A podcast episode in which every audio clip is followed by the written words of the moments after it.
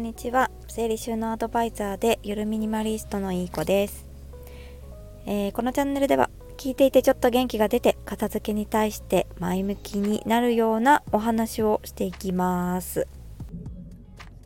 はい今日のテーマは断捨離好きな人の落とし穴についてお話ししようと思います。皆さん断捨離好きですか？はい。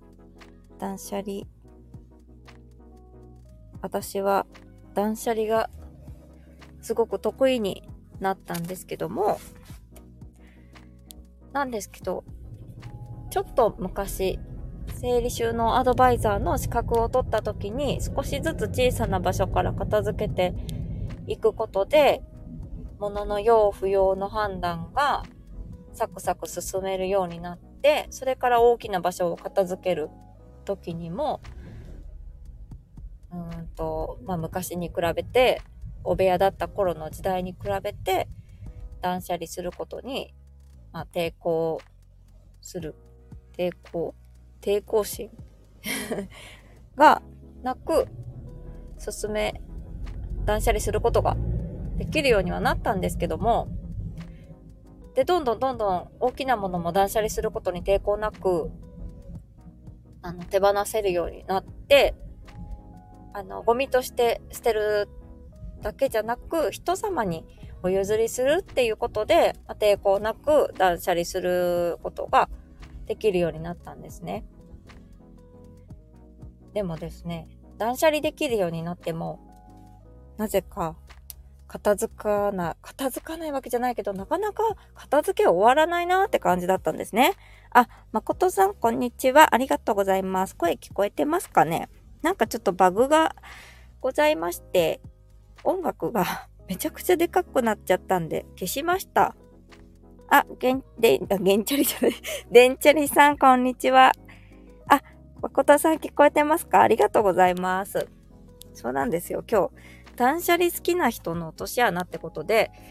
以前の私の話なんですけど、断捨離が得意になって、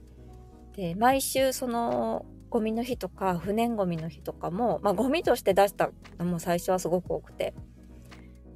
で、断捨離することに抵抗なくできるようになっていったんですけど、全然家の中の片付けが終わる感じがしなくて、で、今思い返してみれば、手放すことが得意になっただけで、いらないものが分かった。でも、自分に本当に必要なものっていうのが分かってなかったんですよね。だから、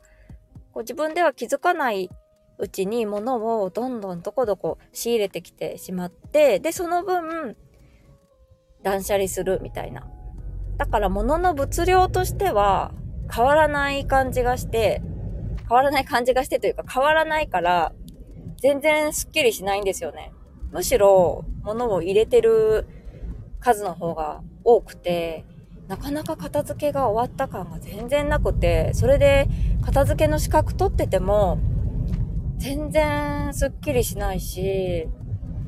なんでかなって思って、しかも、あのね、カードの請求額っていうのも、どんどん増えてくんですよね。断捨離はするけど、自分に本当に必要なものがわからなくて、自分がどういう風に生きていったら満足して過ごすのかっていうのがわからないまま、あの日々が過ぎていったので、どんどん物に依存というか、物で何かを満たそうとしていたので、どんどん買い物がす、あの、なんか加速、加速というか、買い物ばっかりして、あの、経済的効果どころか、もう片付けたのにうちはすごい生活費上がっちゃってるな、おかしいなって思ってたんですよね。あ、誠さんがデンチャリバイクさん、こんにちはって。はい、ありがとうございます。あ、デンチャリバイクさん、もので満たそうとするってわかるで、あ、本当ですか？ねなんか、誰かが言ってた、あ、あのー、なんだっけな。あの、北海道の宇宙ロケットを作ってる会社の上松努さん、会社の社長さんがスピーチで言ってた。今の時代の人は自信がない人が多い。自信を奪われちゃってるから、自信がなくて、物で自分を保持しようとしなきゃいけなくなってしまったとか、ね、誰かを蹴落とせないといけなくなってしまった。そうじゃないと自分の自信が保てないからっておっしゃってて、いや、まさにその通り、私はもう物で自分の自信を満たそうとしていたんだなって思いました。いくら断捨離が得意になったからって言って、そこで、あの、家が片付くから、あの、すっきり、気持ちもすっきりするとか満足するっていうわけじゃなかったんですよね。うん、自分の自信がない、自分の価値、どこに自分は価値を重き、ん？価値、どこに価値を感じているのかっていうのが分からなかったから、だから物で満たそうとして、物をどんどんどんどん買ってきて、生活費ももうパンパンに使ってしまってたんですよね。そう。だから断捨離しては買い物を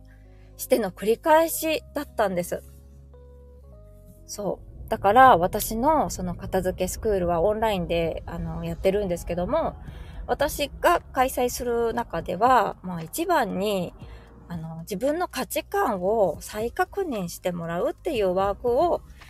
あの、重要に、重要と考えて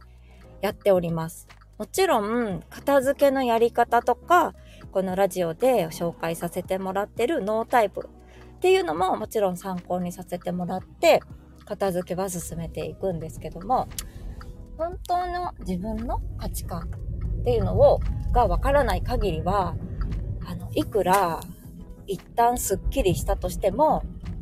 また、あの、私とね、似たような方の場合、私の場合は、また物を買ってきて、また断捨離をしないといけないっていう、そういう繰り返しになってしまううと思います。うまく喋れてない。そうなんですよ。だから、断捨離が好きなんですとか、あの、ね、言ってる方とか、まあ、子供さんの中でもいますよね。私断捨離好きなのって 言ってるあの、ね、中学生とかも、あの、実際にいる、いたんですけど、断捨離が好きなだけでは、部屋は片付かないことがある。あの、私のようにね、自信がなく何かのもので埋めようとしたりとか、あと自分の価値観がなんだかわからなくって、あのー、ね、あれやこれや手を出して満たそうとするうん。っていう風にやってると、部屋が片付かないよっていう、そういった落とし穴がありますっていうお話でした。今、あのー、30分無料個別相談。少し数日前に公式 LINE の方で3名様追加募集として、あの、公式 LINE でお知らせさせてもらったんですけども、すぐに、あの、3名の方ご応募くださって、えー、あの、満席っていうのかな？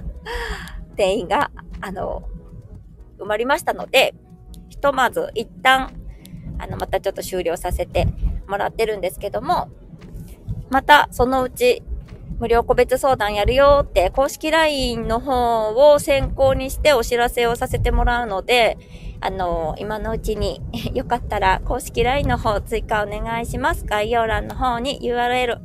貼らせていただきますので、先にお友達追加よろしくお願いします。